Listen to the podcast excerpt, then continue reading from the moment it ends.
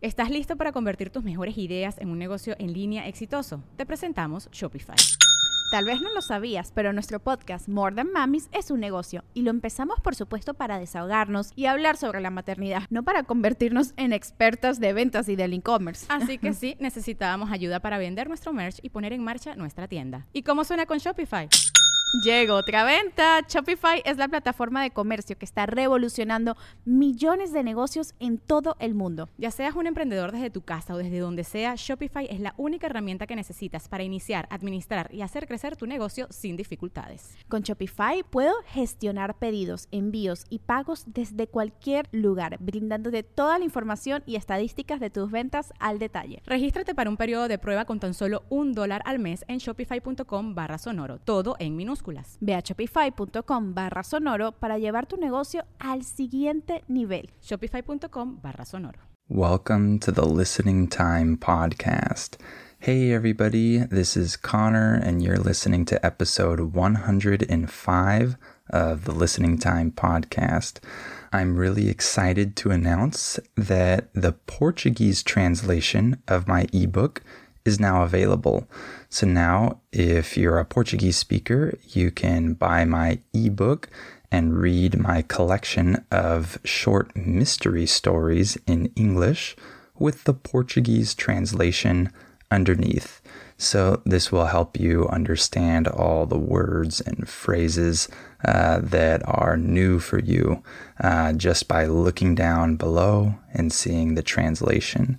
So now my ebook is available in Spanish and in Portuguese.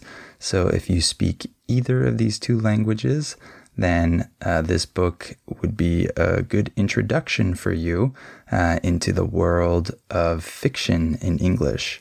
So the link to both versions of the book, the Spanish version and the Portuguese version, are both in the episode description below this episode. So go down there and click on that link if you want that ebook. So uh, I'm really excited about that. I don't know if there will be any more translations into other languages.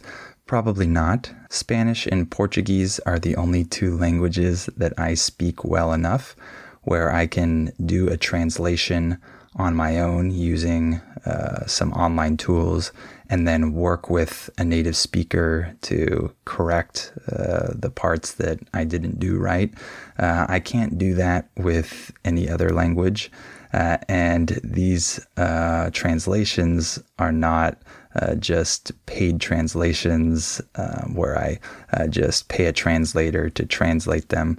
I'm actually doing them on my own and then getting help to correct uh, my translations. So that's why this book will probably just be available in Spanish and Portuguese with those translations. And of course, if you want my advanced episodes, you can become a Listening Time family member and you'll receive two new advanced episodes every month. So make sure to sign up for that the link is in the episode description below this episode. All right, in today's episode, we're going to talk about the Champions League. I don't know if you watch soccer or not. I don't know if you're interested in this, but I know a lot of you probably are.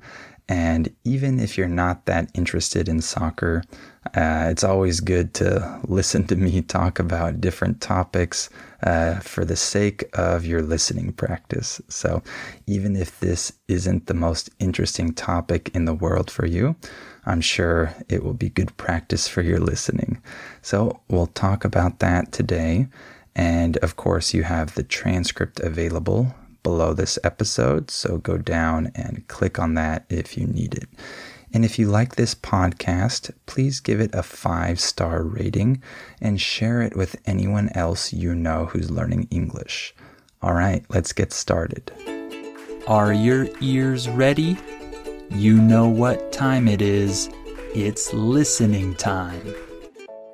Okay, let's talk about the Champions League. So, first of all, why am I talking about this topic today? Well, at the time of recording this, it is currently uh, towards the end of the Champions League tournament. I think, if I'm not mistaken, the semifinals just ended or they're about to end. So we're coming up on the end of the Champions League. Uh, the final will probably be pretty soon. So I thought it would be a good topic to talk about, even though I don't really watch soccer anymore. Uh, I used to watch some soccer in the past. Nowadays, I don't watch anymore. I don't really watch any sport anymore, to be honest. Uh, but I think that uh, this is still something that I'd like to talk about because so many people really like soccer and really like the Champions League. So I thought I should talk about it anyway, even though I don't really watch it anymore. And I'm sure that there will be a lot of new vocabulary in this episode. So just be ready for that. So, first of all, let's talk about how the Champions League works. So, every year, the top teams from different European leagues, uh, the leagues in different European countries, um, the top teams from these leagues uh, are chosen to go to the Champions League and compete against each other in a tournament. So, uh, usually, if I'm not mistaken, it's 32 teams that qualify for the group stage. So, the group stage of the Champions League is the first round, so to say, uh, where there are different groups of teams that play against each other. And the system that's used for the group stage is called a double round robin. So the teams play each other, and I think they play each other twice and that's why it's called a double round robin. And then there are winners of each group uh, in this stage. So uh, there are eight groups, and then a winner from each group, and then a runner up. Uh, in English, the term runner up refers to the team or the person that comes in second place. So, not the winner, but the second place team or the second place athlete. This is the runner up. So, in this system, the double round robin system of the Champions League, uh, the winner of each group and the runner up of each group both move on to the next stage. So, the two teams that are at the bottom of each group, unfortunately, they don't get to move on. They're eliminated. So, that's how uh, the system works. And the way that you calculate who wins and who's the runner up um, is through a point system, right? So if one team plays against another team and one team beats the other team, they win. By the way, in English, we use the verb beat when we talk about winning against someone else. So we don't say, I won him. We say, I beat him. Okay. So when one team beats another team, the winning team gets three points and the losing team gets zero points. Uh, and if the two teams tie, in English, the word tie means that nobody wins. Uh, you end with a score of 1 1 or 2 2 or something like that. We uh, can say that you tie, or we can also say that you draw. I think in the world of soccer, um, they prefer to use the word draw, if I'm not mistaken. So if there's a draw, then both teams get one point. So at the end of this double round robin system, uh, you see who has the most points and who has the second most points, and those teams get to move on. So that's basically how it works. So, next, after the group stage, uh, once we determine who's the winner and who's the runner up, they move on to a double legged knockout phase. So, the reason why it's called double legged uh, is because you play two matches one match at one team's stadium and the other match at the other team's stadium. So uh, we can refer to both of these matches as legs the first leg and the second leg. So we have this double legged knockout phase where the teams that have qualified for uh, this phase um, play against each other and they'll play two games or two matches against the team that they're matched up against. Um, by the way, we can use the word match or the word game to refer to uh, something where two teams play each other or two people play against each other. In the soccer world, I think the word match is normally used, uh, but you could say either one. And then we can also use the phrasal verb uh, to be matched up against someone. So if you're matched up against someone, this just means that um, you are playing that other team in this tournament. You're matched up against the other team. So you play two games or two matches with the other team that you're matched up against. And then, uh, based on the results of those two matches, um, that will decide who gets to move on to the next round of the tournament. So uh, that's how it is until you reach the final match.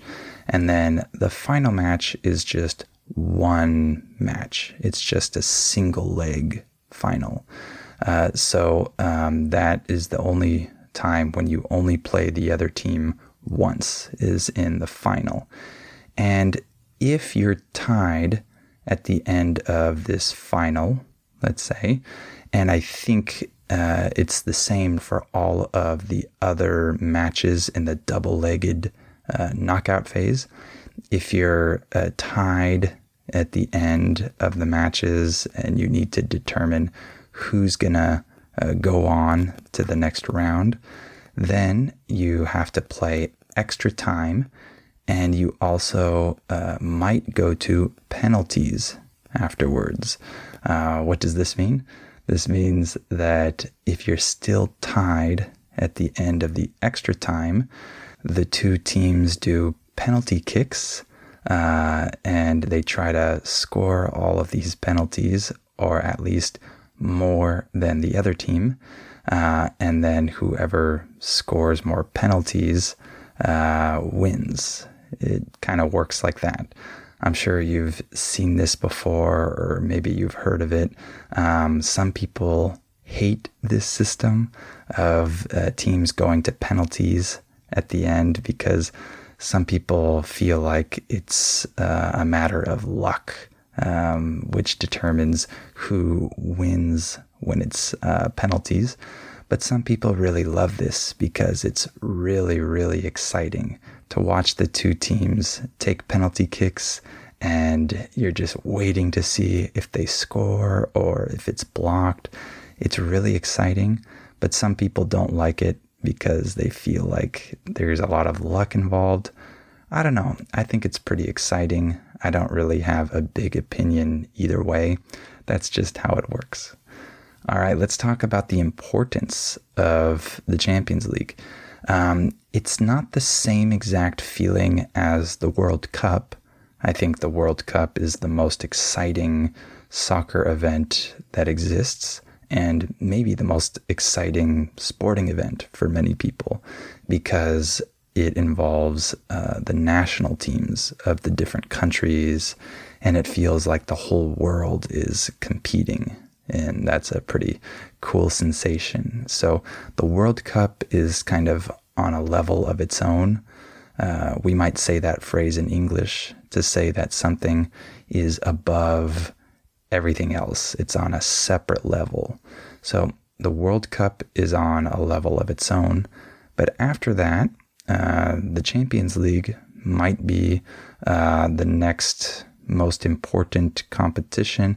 It might depend. Uh, maybe some people really like the Euro competition or uh, some other competition, uh, but a lot of people really like the Champions League. So it's one of the most important competitions and it's the most important club competition. So if we're not talking about national teams, if we're talking about clubs, then the Champions League would be considered the most important one. Why is that? Well, it's because it involves the best teams uh, from different countries.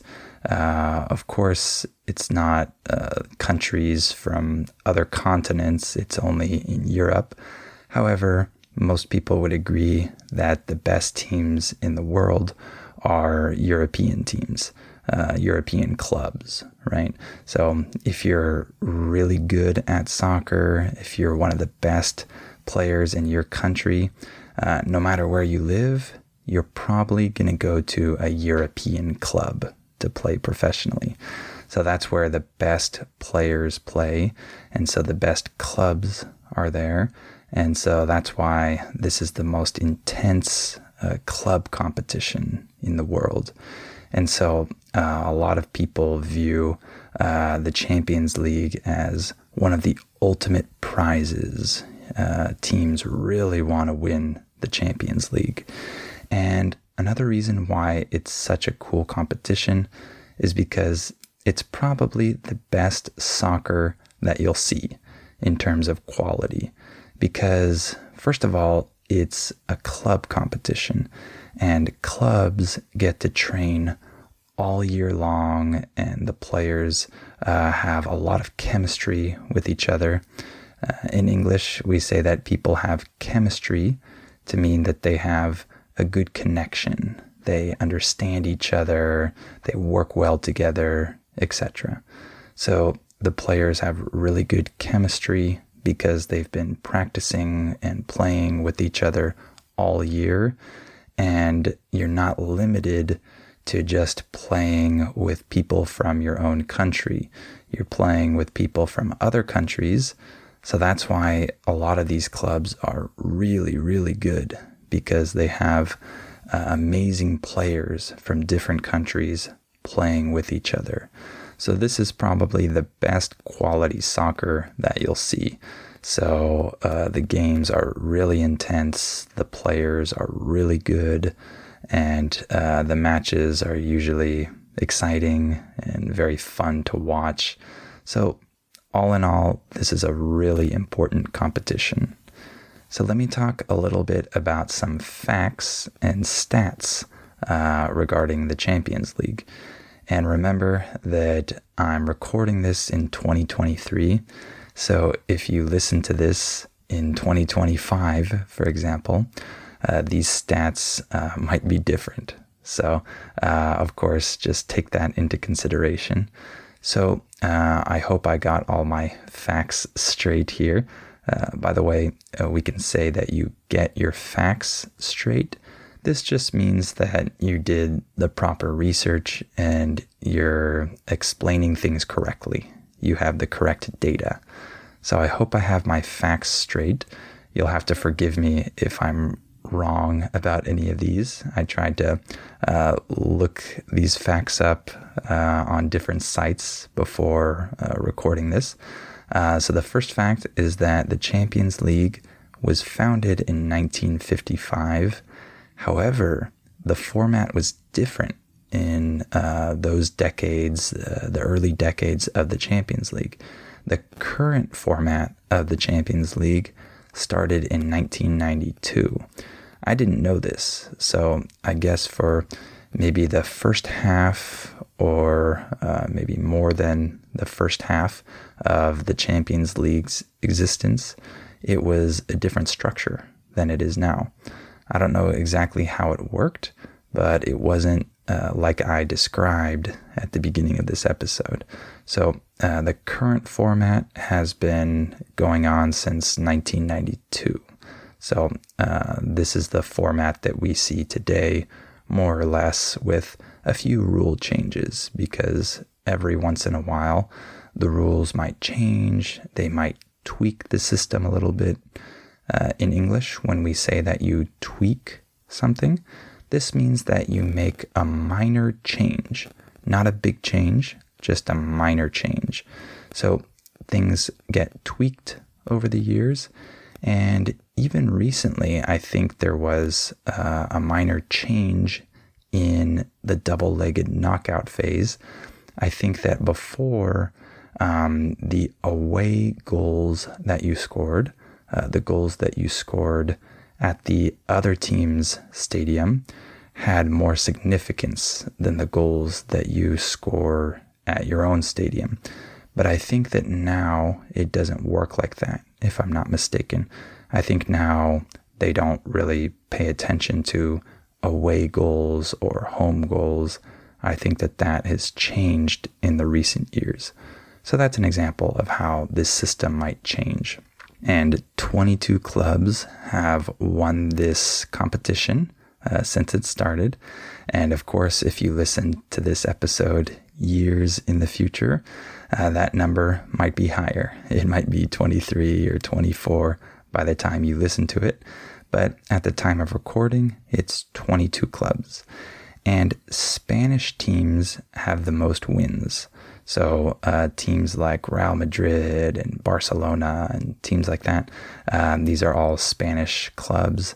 And so if you look at which country has the most uh, club wins, uh, it would be Spain. So Spanish teams have the most wins. And the club that has won it the most is Real Madrid. So Real Madrid has the most wins. And England has had the highest number of different clubs that have won. So Spain has had the most club wins in general, but fewer Spanish teams have won the Champions League. So more English teams have won it, but in total, uh, Spanish teams have more wins. But England has more clubs that have won it. I hope you understand that. And then at the time of recording, the all time leading scorer, the all time top scorer of the Champions League is Cristiano Ronaldo. Uh, so he's at the top right now. And he's also the person with the most assists. He's also at the top of that list. But I think that that record will probably be broken pretty soon. So by the time you listen to this, that might not be true anymore. Uh, there might be someone else at the top of the assist list. So that's just uh, who's at the top right now. But as you can see, Cristiano Ronaldo has really dominated in the Champions League over the years. And lastly, talking about um, how the Champions League compares to, let's say, uh, US sports competitions. So in the US, few people even really know about the Champions League. There are very few people that really understand the significance of this league. There are very few people that watch it uh, compared to other sports that are watched in the US. So, people that aren't soccer fans in the US will still watch the World Cup. Uh, not everyone, of course, but many people that don't normally watch soccer will watch the World Cup. However, they won't watch the Champions League. They probably don't even know what the Champions League is. I think most people in the US have no idea what this is. So that shows you that this isn't that big of a deal in the United States. Uh, so in the US, the sports competitions that people watch are usually just national leagues. We just watch different teams from the United States play against each other. We don't really watch international competitions that much. So, uh, in our professional basketball league or American football league, it's teams from the US playing against each other, or maybe one team from Canada as well. Uh, and then that's it. We don't have these other competitions where we play against other countries. Uh, that exists a little bit in the Olympics, right? We have the basketball competition in the Olympics where countries play against each other. But in general, people here don't really care that much about international competitions. It's all domestic. This is what's important here. And so people here aren't really fans of foreign teams or foreign sports. There are a few people, but in general, people don't know much about foreign sports or foreign teams.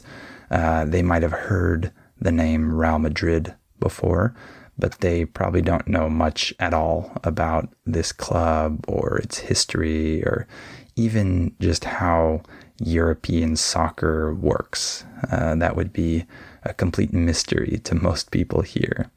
So, lastly, I just want to mention my favorite memory from the Champions League. So, that would be the three Real Madrid wins that came consecutively uh, in the last decade. I used to watch Real Madrid play, and it was really exciting to watch them win three times. Uh, that was really cool.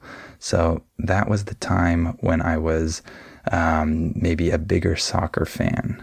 I was more invested in watching this sport, uh, watching Real Madrid. But nowadays, I don't really watch anymore, and the Champions League doesn't have the same significance for me. But I'll always have that memory of those uh, Real Madrid wins that happened uh, a little less than a decade ago. Um, that was uh, something that was special for me at the time because I liked that team and it was great to see them win many times. All right, why don't we stop there for today? I hope this episode was interesting for you. And even if it wasn't, I'm sure it was good practice for your listening. Remember that if you're a Spanish or a Portuguese speaker, you can buy my ebook now, and you'll get my collection of short mystery stories written in English and translated into either Spanish or Portuguese. So the links are in the episode description below this episode. And if you want my advanced episodes, make sure to become a Listening Time family member, and you'll get two new advanced episodes every month. So the link is also in the description below this episode. All right, thank you for listening to this episode, and I'll talk to you on the next episode of Listening Time. Before we continue, let me tell you about our sponsor, Rosetta Stone. As you all know, learning a language is challenging. Well, Rosetta Stone is a great tool that can help you with this challenge so you can improve your English or learn any of the other 25 languages that it offers. Rosetta Stone has helped millions of people learn foreign languages over the last 30 years. The idea behind Rosetta Stone is to provide you with a more natural and intuitive language learning method compared to other types of courses. Instead of focusing on tests, drills, or boring memorization, Rosetta Stone helps you develop your language skills naturally using interesting stories, dialogues, and visuals. In this way, you'll learn the language a little more like a child learns their first language, not just by memorizing things, but through engaging exposure to the language. Rosetta Stone is also convenient to use because of the flexibility of its lessons. They're full of helpful content, but they're also pretty short and you can do them whenever you have the time. This will help you work them into your schedule more easily. And one other cool feature that Rosetta Stone has is its speech recognition tool called TruAccent. It can detect the differences between your pronunciation and a native speaker's pronunciation, so it can give you feedback on how you're pronouncing words and help you improve.